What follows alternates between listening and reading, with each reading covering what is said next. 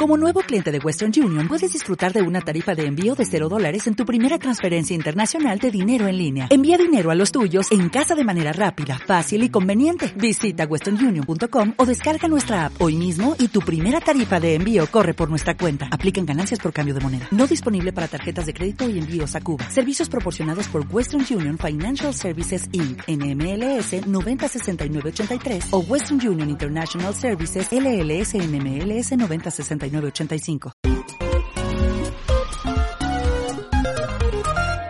Neutrinas, neutrinos, bienvenidas, bienvenidos a esta nueva emisión que empezamos justo puntualísimamente, yo diría, espero que estéis escuchándonos esta vez bien, que la última vez pues tuvimos algún eh, problemilla con el sonido. Hoy nos adentramos en este invento reciente de la Tierra llamado humanidad. Pocas cosas en su larga historia han moldeado tanto en tan poco tiempo. Somos los recién llegados a un planeta que hemos creído hacer nuestro cuando en realidad nos eh, postra ante su violenta majestuosidad cada vez que eh, se agita en forma pues eh, de volcán, de huracán, de pandemia. Esto lo hemos oído ya muchas veces, ¿no? Que somos como esas pequeñas hormiguitas, al, al planeta le da igual. Y sin embargo, no es menos cierto que la belleza de la Tierra está también en el ojo de quien mira. Y para eso tiene que haber alguien no solo mirando, sino observándola con mm, la atención desinteresada que lo hicieron seguramente los primeros seres enteramente simbólicos, con pensamiento simbólico. Un puñado de neandertales, seguramente. ¿No os pensáis eh, que cada día que pasa somos un poco más primates o directamente neandertales como sinónimos de unos brutos sin escrúpulo? Tú, sapiens, eres también un poco neandertal, está en tu sangre, bueno, o en tus genes. Prueba ello de que nos pudimos entender hace más de 80 milenios, especies tan distintas como convivientes que aprendieron a, vivir y, a morir. Hoy vamos a hablar de lo segundo, sobre todo, del arte de despedirse y del arte de, encontrarse, muerte y vida, como la que buscamos y encontraremos en las próximas décadas, seguro, fuera de nuestros terrestres confines. Eh, mirad, dice un un eh, tipo muy interesante, con el que hablé hace un montón de tiempo, un astrobiólogo de la vieja escuela soviética, Dimitar Saselov, que quién sabe si ya hemos encontrado vida fuera de nuestro planeta, pero no hemos sabido identificarla.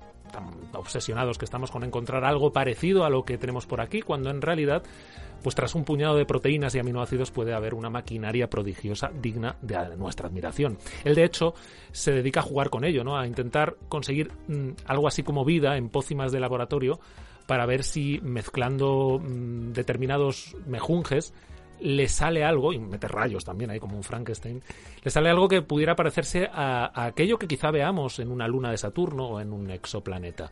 Eso sí, este hombre, Dimitar Saselov, coincide eh, con casi todos los expertos en que si hay vida, eh, será en algo líquido y con agua. Y por eso la lluvia es tan importante. Y lo mejor de todo es que acaban de descubrir que es igual en casi todas partes del universo, aunque caigan cosas distintas. Hay planetas en que cae directamente hierro fundido. Pero no tienen muy claro por qué la forma de la gota de lluvia en el fondo siempre es igual. Así que, gallegos del mundo que nos estáis viendo, si alguna vez os dijeron que erais un poco marcianos como nosotros, tomáoslo como un halago científico.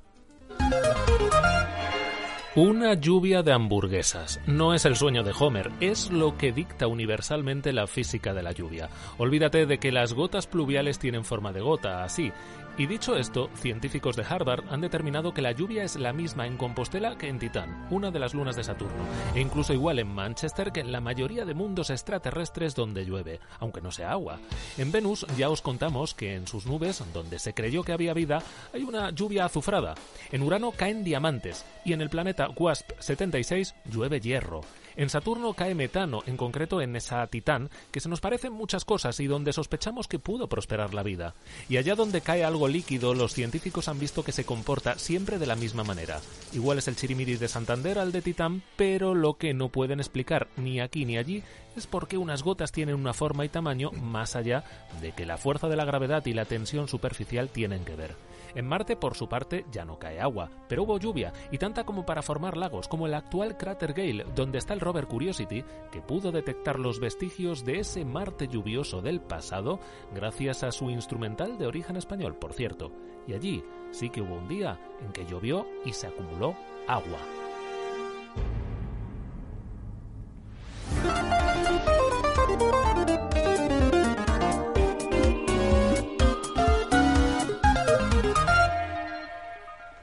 Tocamos tierra con Juan Luis Arsoa. La verdad es que siempre me ha llamado la atención que el Marte de hace cuatro millones de años fuera un paisaje no tan distinto al de la Tierra actual, pero es que el de la Tierra actual siempre es un viaje al pasado prehistórico.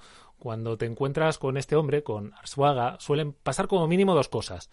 La primera, que comes bien, lo cual es muy interesante porque pues, eh, te plantas frente a los instintivos placeres de la supervivencia humana del pasado.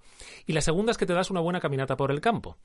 Y eso es muy interesante porque la prehistoria está por todos lados. Juan Luis, ¿qué tal? Hola, ¿cómo estamos? Muy bien. Pues eh, vamos, tú dices que te haces no sé cuántos kilómetros en, una cinta todos los días. no, no, digo que, pago un gimnasio. Y ah, pero será una cinta igual, será una cinta igual.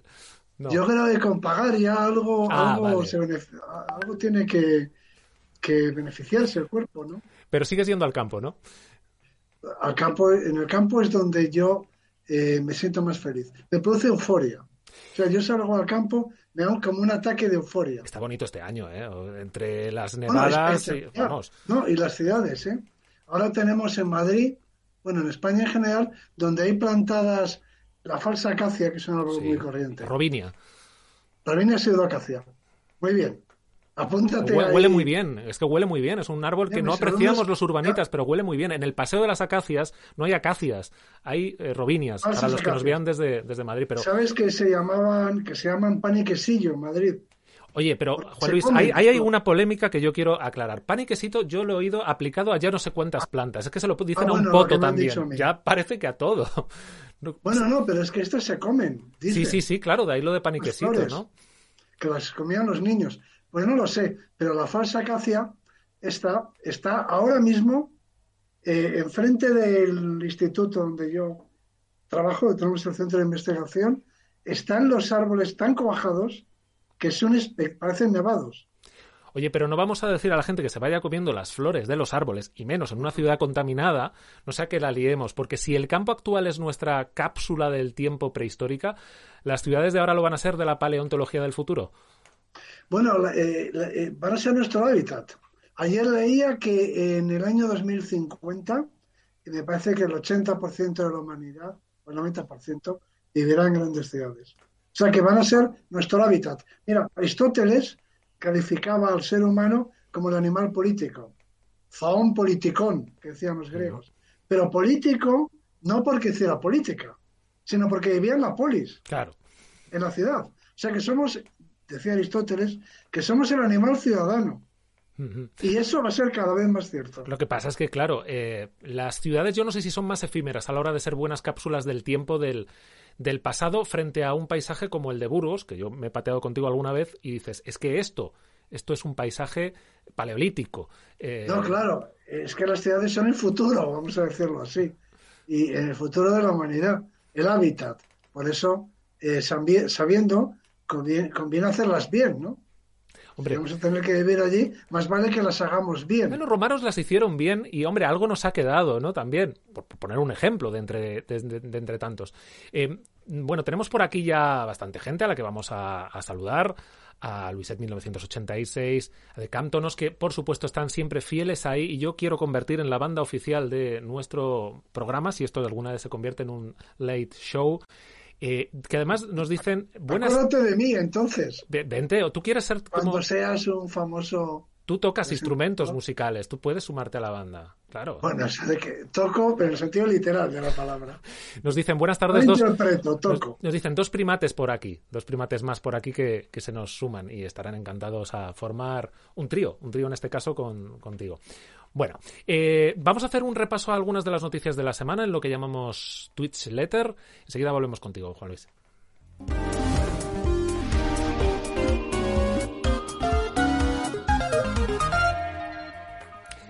De las noticias que hemos dado en Neutral.es esta semana, eh, esta a mí me gusta mucho porque yo creo que a Juan Luis también le va a gustar, porque contábamos que ha habido un reciente estudio que habla de por dónde digamos, empieza el coronavirus asintomático. Y todo esto empieza ni más ni menos que en la nariz.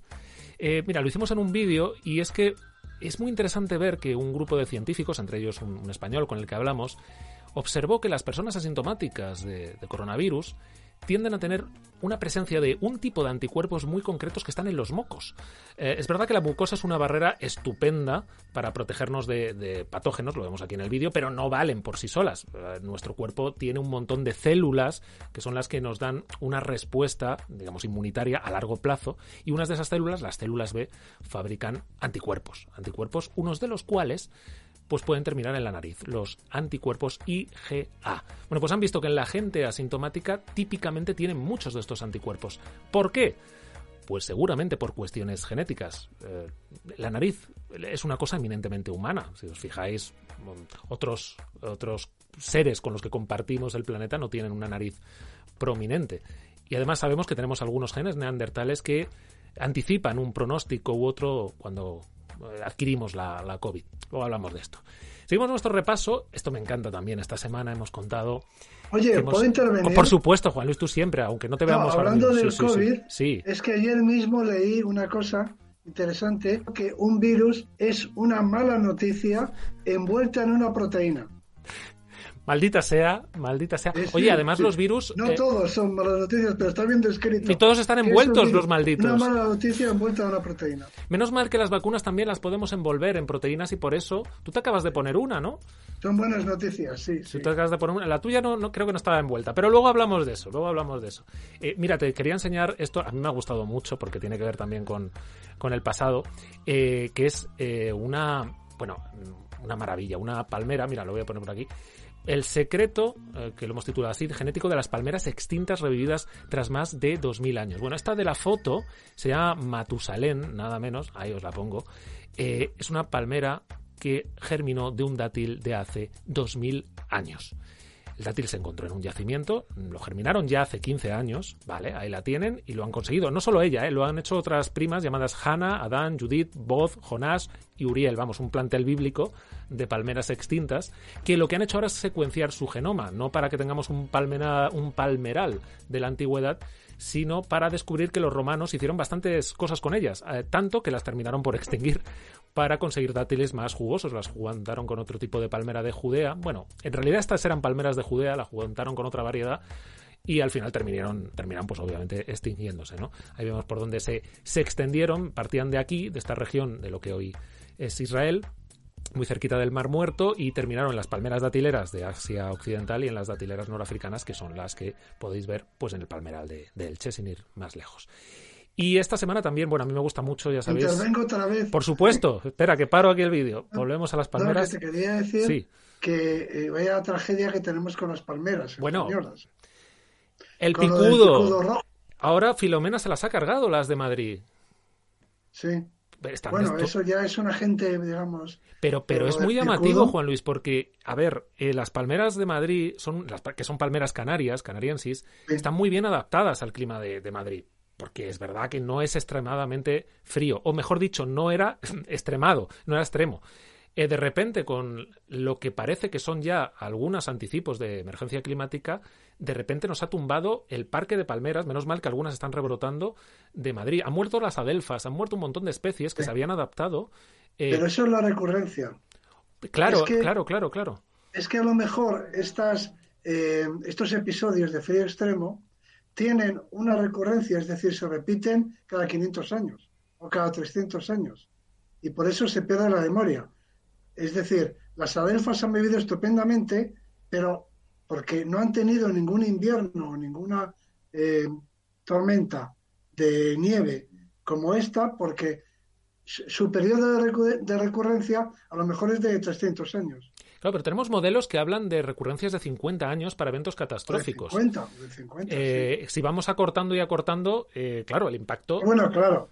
Ya no estoy pensando en, en estos pues, digamos, son flora ornamental, pero claro, en los cultivos... Pero mira, en, en Madrid hubo un ciclón, un ciclón, es decir, un episodio de viento violentísimo, hacia finales del siglo XIX, 1880 y tantos, hablo de memoria, ese ciclón derribó todos los árboles de Madrid.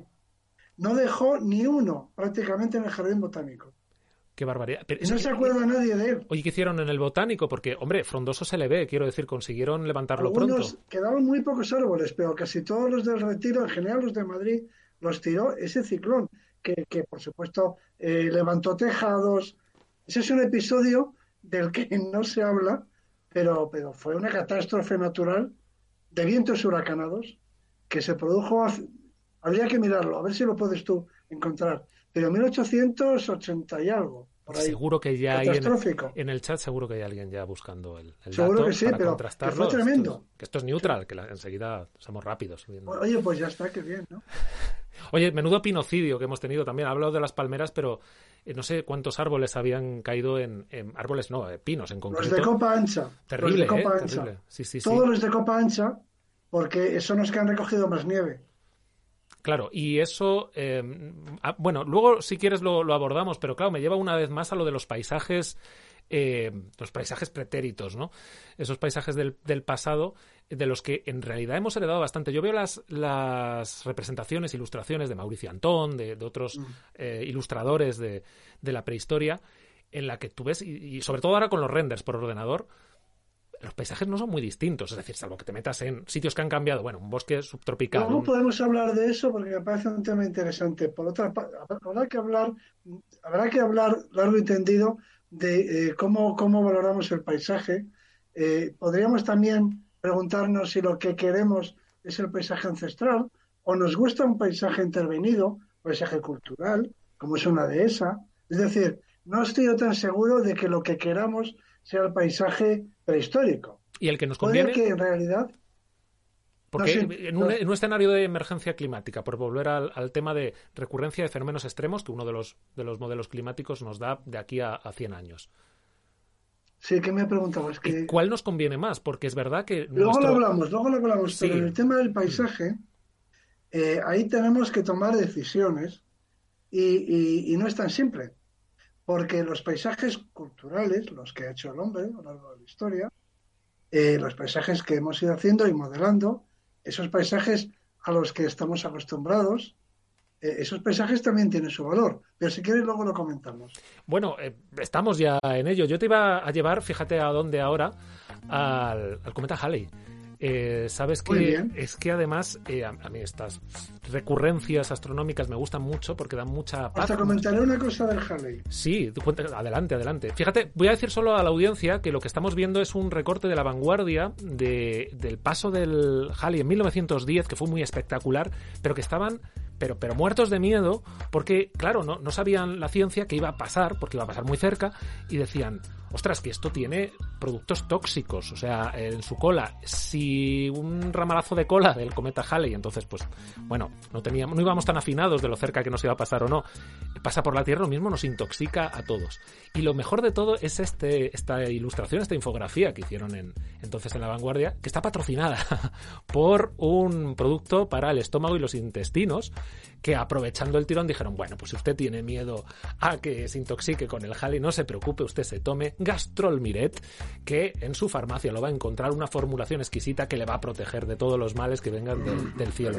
Es fascinante. Es que tenemos lluvia, lluvia de estrellas esta noche, eh, que son trocitos del cometa Halley, de, hecho, pero no nos Te quería comentar una cosa del cometa Halley. Cuéntame. ¿O vas a poner antes el vídeo? No, no, no, cuéntame, libertad total. No, bueno, es que lo digo también para nuestros seguidores, para que lo busquen, pero en, Tenerife, en el Parque Nacional de las Cañadas del Teide, eh, hay una montaña, la segunda más alta, se llama Montaña Guajara. Montaña Guajara es el mejor mirador del Teide, porque está a 2.700 metros. Y está... En esta montaña Guajara se construyó un observatorio astronómico, uno de los primeros, eh, me parece que fue en escocés y luego en francés, y allí instalaron un telescopio para ver el, el, penúltimo paso del cometa Halley, que me parece que es ese de 1900. ¿Qué año has dicho? El 10, el 10. Aquí estamos retratando el, 10, sí, fue porque muy el último, sí, sí.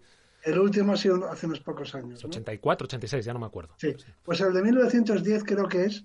Construyeron un observatorio así rústico, con cuatro paredes de piedra, y ahí se hicieron eh, observaciones importantes del planeta Halley. Eso está en montaña Guajara, en las cañadas del Teire, de los restos de ese observatorio, y nuestros seguidores seguramente también lo encontrarán. Pues nada, ya tenemos otra cita para en cuanto ya podamos movernos con más tranquilidad y con más seguridad. Tiene, tiene, es una subidita, ¿eh? Sí, bueno, cero problema para ti, claro.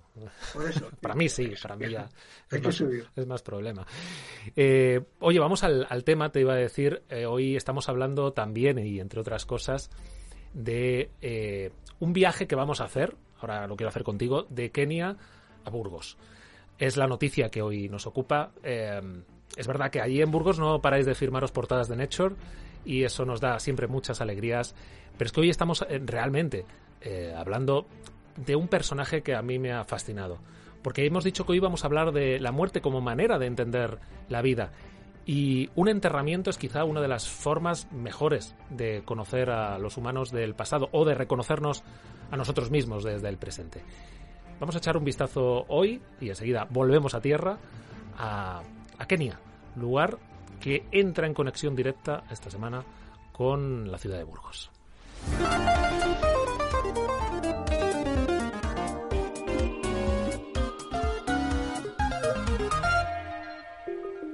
Lo que Pilar Fernández Colón lleva en sus manos es seguramente uno de los pedazos más importantes de lo que define la vida humana, la muerte.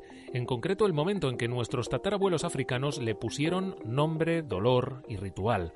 Los restos del primer funeral de los sapiens que conocemos hasta la fecha en aquel continente, considerado cuna de la humanidad moderna.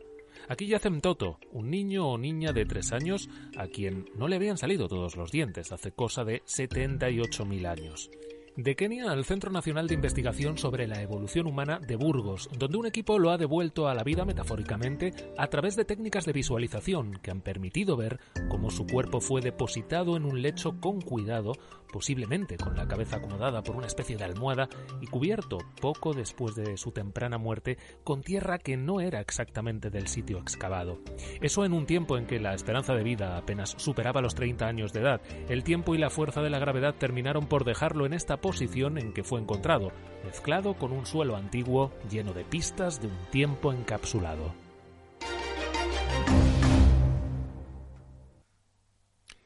Juan Luis, yo tengo un problema siempre que titulo estas informaciones eh, cuando tengo que decir humanos modernos.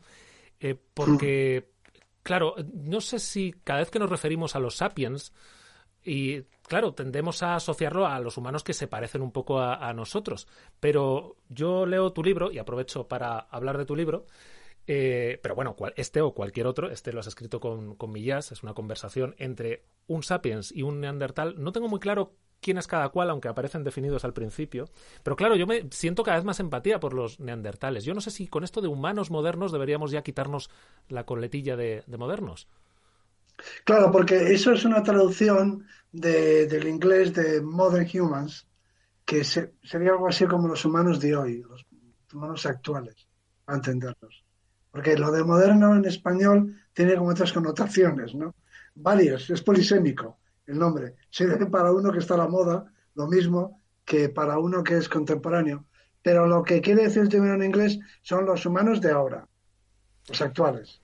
Pero, la especie humana actual. Pero, Sería mejor traducción. Fíjate que mmm, cuando asocio a humanos modernos, asociamos a cultura, hace poco también hablábamos de, de otros, eh, bueno, de otros restos que se habían encontrado lejos del mar, que es lo que siempre se había creído, lejos del océano, sí. en, en, África, y asociados a las primeras culturas humanas modernas. Siempre esa, esa coletilla. Y yo siempre pienso, bueno, los neandertales ya hacían muchas cosas y tenían ese pensamiento simbólico que le hemos arrebatado, ¿no? Eh, según lo hemos aprendido con el tiempo, seguramente de manera muy injusta hasta retratarlo, como decíamos al principio, como unos brutos, cuando en realidad cada vez hemos visto más que han convivido, que se cruzaron y que por distintas razones que, pues me dirás, eh, terminaron extinguiéndose, pero no porque fueran tontos. No, pero de todas formas, eh, tampoco el péndulo puede ir de un extremo al otro. Porque quiero decir que es que en realidad el debate no es tontos o inteligentes. Ese es un error.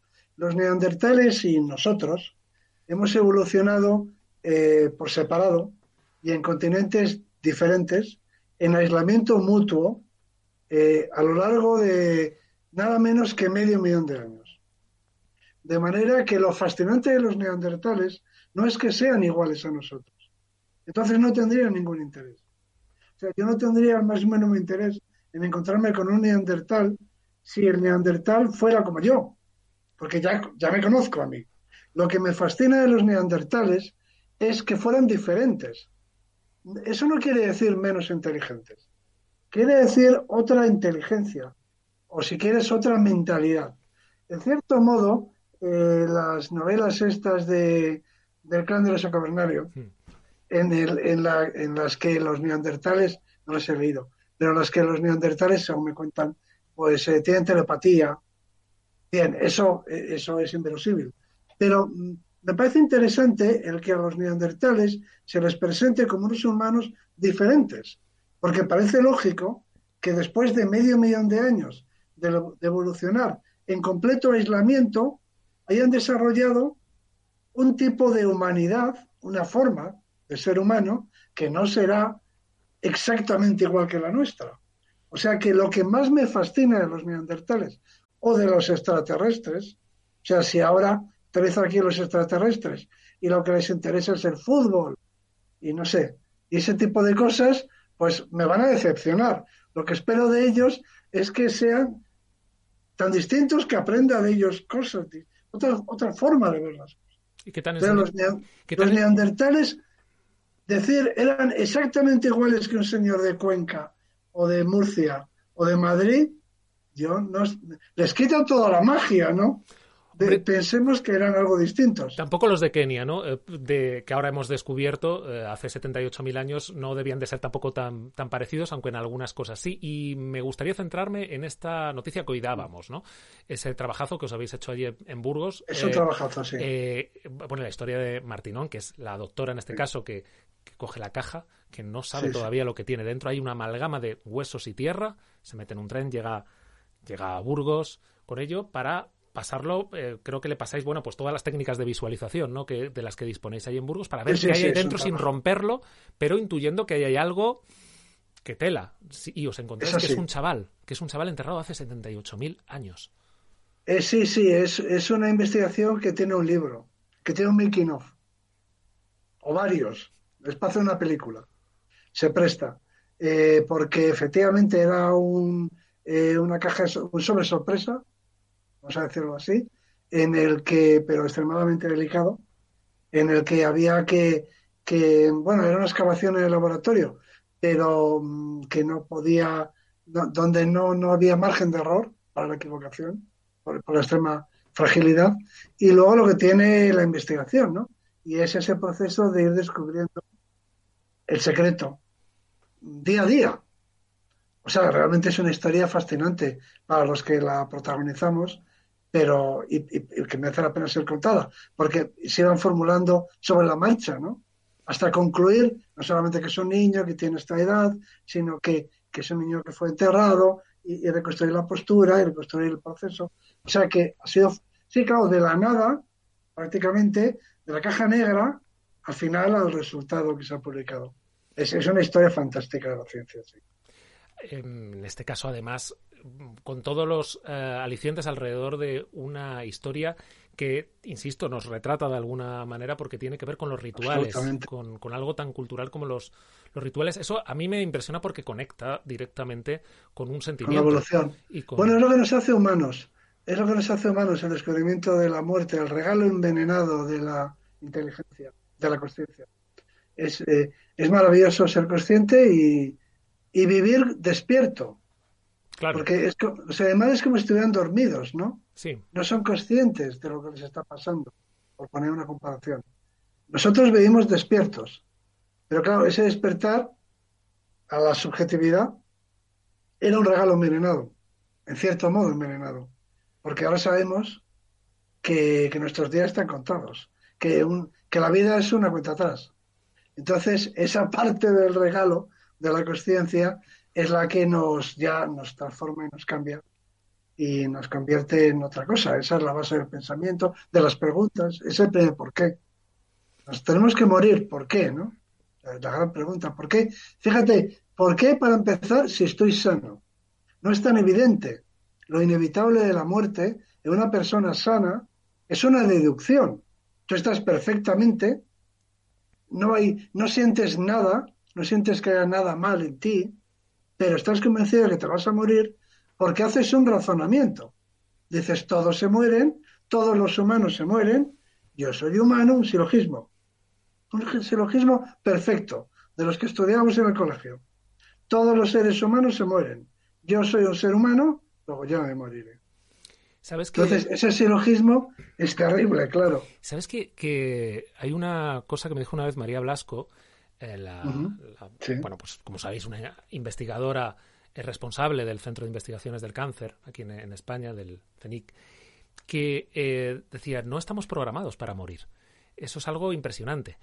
Y, que curiosamente, eh, aquello que nos mata, y nos mata mucho, como es el cáncer, está hecho a base de células inmortales.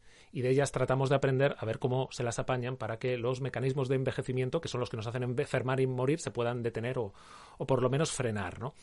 Em, esperamos tenerla además a, María dentro de, poquito aquí en Neutrinos para justamente conectar con esa idea de la vida. Pero luego está la idea de la trascendencia.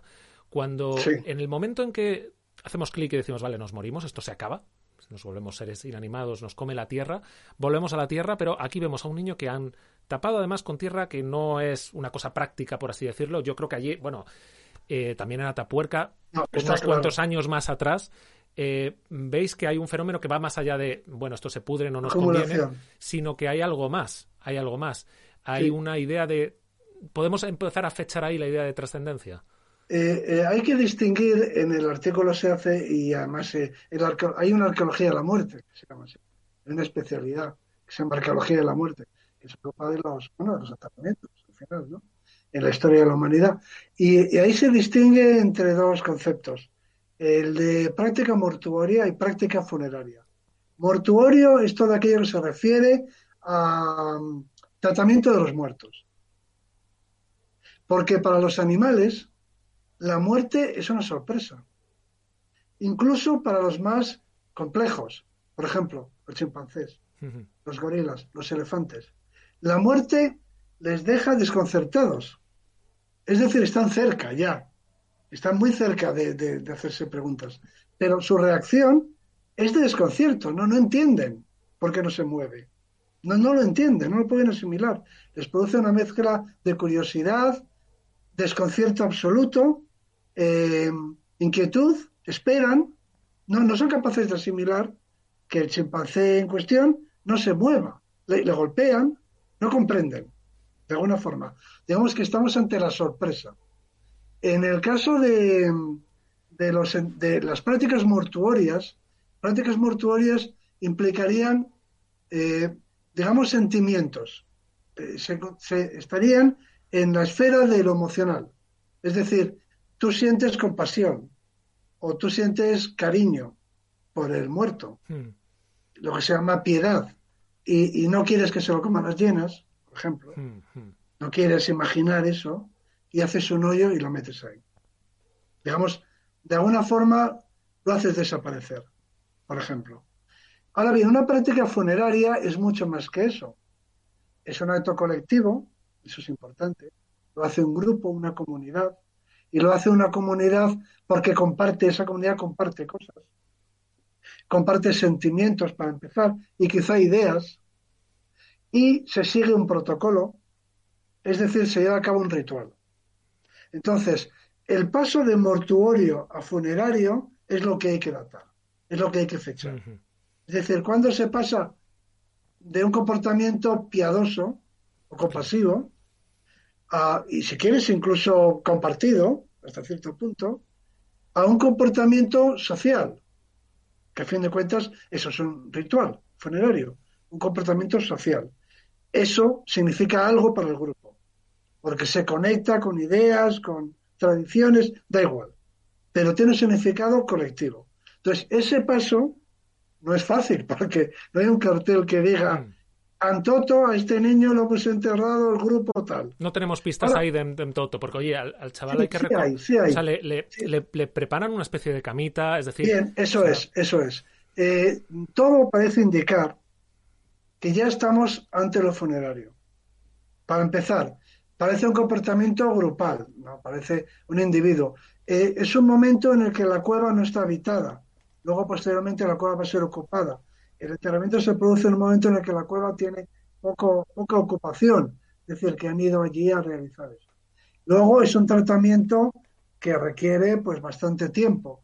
Hay que hacer un hoyo, muy bien hecho, muy regular, y luego no tiran al muerto ahí de cualquier forma y lo tapan. Sino que yo digo, lo voy a poner un poco sentimental, ¿eh? pero yo digo que el niño está como dormido.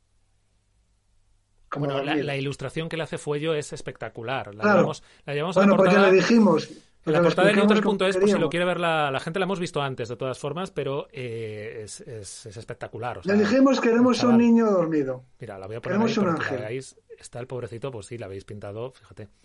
Eh, Bueno, pero es que así fue. Claro, claro, claro. Es que así fue. Es que ese trabajo de reconstrucción del proceso, claro, luego ha colapsado y por eso ha habido que revertir el proceso. ¿no? Y se ha utilizado todo el TAC, todo eso ha sido muy importante, las tecnologías de la imagen, para poder hacer esta reconstrucción ¿eh? con un material tan delicado. Bien, entonces, el resultado es que el niño está acostado de lado y la cabeza, en lugar de caer así, como caería si no le pones algo, está levantada y está con los, está encogido, está con los brazos eh, como aparece en la imagen y está dormido, para entendernos. Entonces, eh, bien, ¿eso es funerario? Pues yo creo que sí. Yo creo que ya estamos en el dominio, hemos entrado, hemos salido de lo mortuorio Mm. y ya entramos en el terreno de, de la complejidad social. Date cuenta que este niño es un lactante, Tiene, no llega a tres años. final de la lactancia, para entenderlo. Claro, no ¿Eh? le han salido, de- no le han es un todos los mocoso. vientos, claro. Es, es un mocoso. Entonces, eso tiene mucha importancia porque incluso en culturas recientes, los niños pequeños no se enterraban con los adultos. Eh, no- hasta que no pasaban un rito de iniciación, no eran ni personas. Así, Los vaya, esquimales no les ponían ni nombre. vaya por Dios.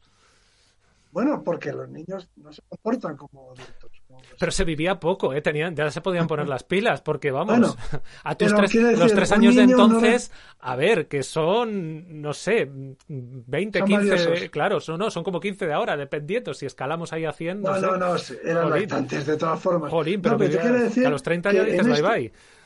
En este caso, se le ha dado un tratamiento muy respetuoso, muy cariñoso, muy especial a un mocoso. Y eso, eso es complejidad social, sin duda. Porque no estamos hablando de un jefe, de un... No, es un crío. Entonces, todo eso junto, pues nos hace pensar que ya es funerario. Juan Luis, eh, sabes que esto es una emisión que, que es relativamente corta. Voy a pegar un pequeño salto porque estamos hablando de los humanos modernos. Yo quería quitarme esa coletilla. No sé si ya tenemos humanos posmodernos o dicho de otro modo, si hay algún salto tecnológico, pero tecnológico, eh, claro, tecnológico es eh, tallar ciertos instrumentos, por ejemplo, tecnológicos o electrónicos que cambie nuestra propia eh, concepción. Es decir, siempre, a ver, siempre hemos sido dependientes de una tecnología para domar el fuego, las plantas o para cazar. Pero siguiendo un, a Broncano, pero no, no el Broncano en que estáis pensando ahora en casa, no David Broncano, sino Broncano el filósofo, Fernando Broncano, ¿cuándo empezamos a ser cíboros? Eh, en tanto que seres protésicos, porque yo soy protésico, necesito gafas para, para, poder vivir. O sea, no puedo salir a la calle ya sin, sin gafas. Ahora sin mascarilla tampoco. Eh, no sé si podría salir sin móvil. Eh, entiendo que sí, podría sobrevivir seguramente. No, dicen, dicen que se lo han estirpado el móvil a una persona en un hospital en Estados Unidos.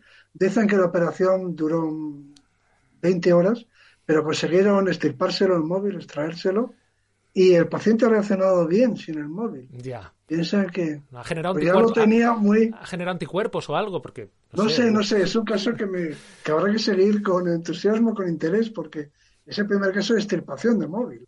Cuando entonces ponemos. Hay, hay... Un ser antisocial, sin duda. Vamos, claro. o, o, no sé, ya no sé. Hombre, a ver, a lo mejor estamos en otra forma de, de ser sociales, claro. ¿No crees que funcionará, que, que, que se recuperará? Que la extirpación no lo sabemos. Oye, pues es una historia a seguir, la, la desconocía. Eh, Sí, sí. En tanto que protésico, a ver, yo me, me compré el otro día el libro en, en librería. Además que dije, deme el libro de Arsuaga. Y, y, me lo sacaron así tal cual, ¿no? Millas, Bien, bien, bien. nada de millas ni esas cosas. No, no, el libro de Arsuaga. Nada. El libro. Oye, que llevas unos cuantos también. Me lo dieron en papel. Pero luego yo, pues que soy también muy friki, pues me lo, me lo he comprado también para la, la tablet. Y en la tablet Ah, yo, mira. eh, no sé si conoces que en la tablet hay una cosa muy interesante, a mí me resulta muy interesante. Puedes ver lo que otras personas mayoritariamente han subrayado de tu libro. No sé si eso lo Ah, conocías. sí, sí, sí, lo sé. No, no, no lo he usado nunca, pero lo sé. Entonces no habrás cotillado, y tú dices en este mismo libro que por definición somos eh, seres cotillas. A tope, a tope. a tope. Eh, si adivinarías cuáles son los ítems, los puntos que eh, más ha subrayado la gente, o las frases tuyas o de, o de, o de A ver, Eh, mira, la- el top, el top eh, 147 highlighters dice justamente los chismes son nuestras piedras, acaban con la reputación de alguien y lo inhabilitan para convertirse en jefe. Esa frase es tuya. Eh, y, y sumo yo, los chismes por un lado como arma, Cierto, eh, cierto. arma certera, mm, igual que tenemos puntería para tirar una pedrada. Los bulos lo son Tal también, cual. ahora que estamos aquí hablando en neutral, los bulos lo son también en estos tiempos. Sí, sí, sí, claro, claro. Es, es la manera, eh, el- es, la forma que tiene el grupo de, excluir a los elementos, en fin, que no se adaptan, digámoslo así, que, que el grupo considera que son perjudiciales o tóxicos. Tenemos ese componente gregario que, bueno, que por una parte nos proporciona consuelo, eh, afecto y protección y cuidado y, y al que necesitamos, pero por otro lado que, que, no tolera fácilmente las excentricidades. ¿no? Yo siempre recuerdo a este respecto esa famosa escena de esa película de, de uno de los, de los episodios de la saga de la Guerra de las Galaxias, cuando entran eh, Chihuahua, eh, eh, Han Solo, ¿no? Y, y ¿cómo se llama el otro? Y el- entran en, que sea, entran, entran en un bar, En la taberna. en la taberna esa del desierto, y ahí todos tienen trompas y, y granos y, y les miran y les dicen, aquí no nos gustan los tipos raros. Este es el momento, ¿ves?, en que The Camptonos sería la banda de nuestra emisión y estaría sonando ta, ta, ta, que yo creo que tenemos todos ahí en, en la cabeza. Eh, de- bueno, ¿Ves? A nadie le gustan los tipos raros. aquí, aquí tenemos eh, gente muy rara en el chat, siempre. Bueno, empezando por, por ti, por mí. Pero me gustaría saludar a todos los que se están pasando. eh, a- pues mira, sí, a, vista de pájaro muy rápidamente, además de Camptonos, no das para mucho más. Eh, pues hola, ¿qué tal? Eh, Cray95, qué fuerte, interesante y liberadora la charla, una charla liberadora. Me alegro de que Bien. esté eh, liberando. Eh, dice de hecho de Camptonos, si esto fuera popular, lo mismo nos replanteábamos los entierros que en nuestra opinión son siniestros y no aportan nada más que sufrimiento. Toma ya. Toma ya. Chocolate blanco, buenas tardes, nos dice. Buenas tardes. ¿Qué tal? Bueno, eh, por cierto, también está nuestra compañera Elena, Elena Turri, que dice que tiene muchas ganas de, de visitar Burgos en cuanto se pueda. Yo también, la verdad, tengo muchas ganas de Ya visitar. pronto, ¿no? Sí, sí, sí. Dicen. Hombre, lo, lo suyo es hacerlo con cuidado. Yo siempre digo lo mismo. O sea, el virus no va en el coche con, con nosotros si no vemos a nadie, pues claro, no contagiamos a nadie. No es por moverse, por lo que nos contagiamos. Nos contagiamos Ah, no. si ahora vemos a, a otra persona y no nos protegemos. Esa es la, la cuestión. Pues eh, yo tengo que ir cerrando, pero quiero leerte alguna frase más del, del libro, de lo que la gente ha seguido subrayando. La segunda que más ¿Eh? han subrayado es una muy interesante que dice, la evolución no tiene la estructura de un relato, no hay planteamiento, nudo y desenlace. La evolución es el mundo del caos. Sí, claro, es que le- si, si como tenga un relato es que es finalista, se está contando en clave finalista. Es decir, todo relato retrospectivo tiende a ser finalista, porque a fin de cuentas cuenta cómo a partir de una bacteria llegamos al ser humano. Y contándolo así linealmente, da la impresión de que era inevitable Claro. o de que estaba previsto. O sea, toda tu propia vida personal, si empiezas a contar cómo se conocieron tus padres y tus abuelos y demás, y te remontas hasta una bacteria, pues al final parece que todo estaba previsto para que nacieras. Y eso, Entonces- y eso que eh, llevamos más tiempo de humanidad pensando que todo estaba previsto eh, que no, realmente. Sí, no, claro, es que esa es una idea eh, que, que, en cierto modo, el conocer la historia eh, te lleva a eso, ¿no? Si, si, si, si tú los orígenes los interpretas o te los explican en clave mitológica de fuerzas, espíritus, cosas que funcionan por ahí y que nos crean, no tienes una visión bueno, tan, tan de que todo está orientado desde el principio a que aparezcamos nosotros. Fíjate que mm, quisiera terminar con esta idea en tanto que eh, llevamos, y digo, muy poco tiempo para lo que es la humanidad y fíjate que cada vez tiramos más hacia atrás ¿no? en nuestra idea de, tener unos eh, tatarabuelos más o menos cercanos, en que mm, llevamos menos tiempo pensando en el, con la razón que con la magia. Y, eso siempre me recuerda que siempre podemos dar un paso atrás, tú lo acabas de decir. No hay una flecha que nos lleve hacia un lugar, sino que es caótico. Y siempre asusta escuchar ciertos discursos en los que la verdad no importa. Pero no importa porque realmente mm, ha habido más milenios en nuestra historia en que no ha importado, en que no hemos tenido método para acercarnos a ella y solo magia o superstición, que tiempo en el que tenemos como mínimo un método para acercarnos a la verdad que nos ha funcionado y, nos, el único, salva. El único. Mira, decía Antonio Machado, tiene una frase eh, que está muy bien para el arte, pero no para la vida. Él decía, hoy en día, algo así, como hoy en día se miente mucho por falta de imaginación. La verdad también se inventa. Es decir, la verdad es una historia bien contada. Eso me parece bien para la literatura y para la poesía. Pero claro, no para la ciencia. Claro. En la ciencia, la verdad, no necesariamente es una historia bien contada. Juan Luis, eh, ¿te vienes conmigo a ver estrellas y nos despedimos con esto? Bueno, me eh, encantan las estrellas. yo tengo unas ganas ya que, bueno, ya hace buen tiempo. Que viene una ciclogénesis explosiva el domingo. Tengo que decir que una de las cosas a las que yo más me adhiero últimamente es a eh, un movimiento para eliminar la contaminación. Uy, tanto. Te, debo decirte una cosa, además, eh, anticipo ya, en Neutral este fin de semana llevamos un reportaje muy interesante de cómo eh, el, color de las farolas nos está robando eh, los cielos. Y... Cuenta conmigo, ¿dónde hay que firmar? pues en unos cuantos sitios. ya lo verás.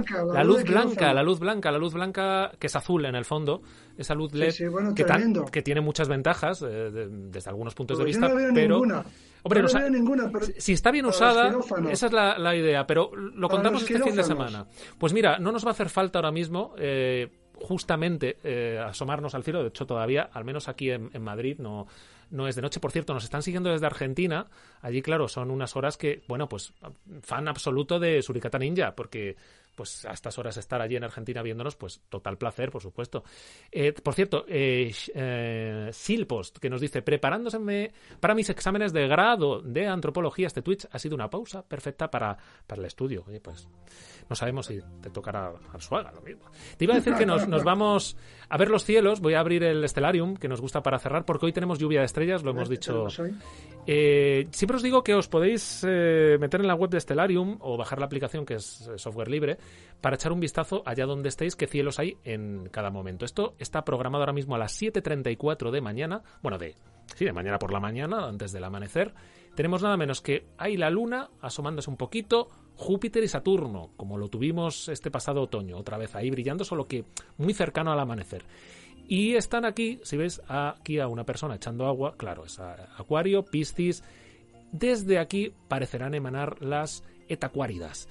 Eh, también deciros que no hace falta que busquéis la constelación Acuario, aunque aquí eh, al amanecer aparecerá al sur, porque en realidad eh, mirando a la bóveda celeste a prácticamente cualquier lugar podéis cazar una lluvia de estrellas que este año no, no, va a ser mal año porque parece que hay cielos despejados en buena parte de la península, de las islas, desde otras latitudes a lo mejor puede ser un poquito más difícil.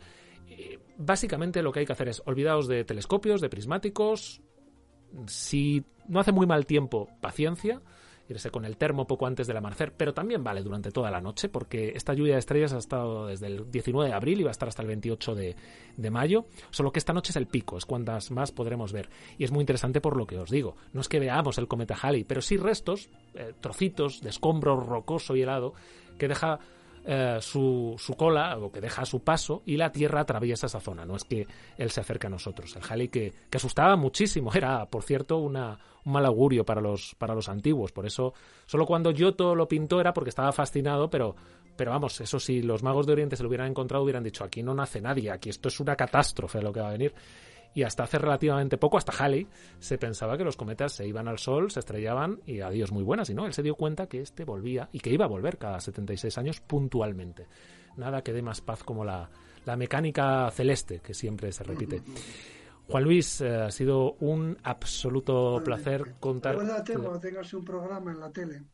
Esto es un programa prácticamente. Esto es más de radio. Yo a veces me, el, Twitch se parece más a la radio, un poco, pero con más lío, un, poco de, un poco de lío. Eh, esperamos seguir en, contacto dentro de muy poquito. Muchas gracias por habernos acompañado hoy en Neutrinos y, y lo dicho, mm, siempre es bienvenido y, pues si nos tenemos que dar una si nos tenemos que dar una caminata, pues nos la daremos para asistir al pasado, como digo yo siempre. Hasta pronto, un abrazo. Lo dicho, eh, con esta imagen de los cielos nos vemos en la próxima emisión de Neutrinos. Suscribíos con Prime y os dejamos ahora mismo con Taramona. What a time to be alive. Vaya tiempos que nos han tocado vivir. Mucha felicidad. Hasta prontito.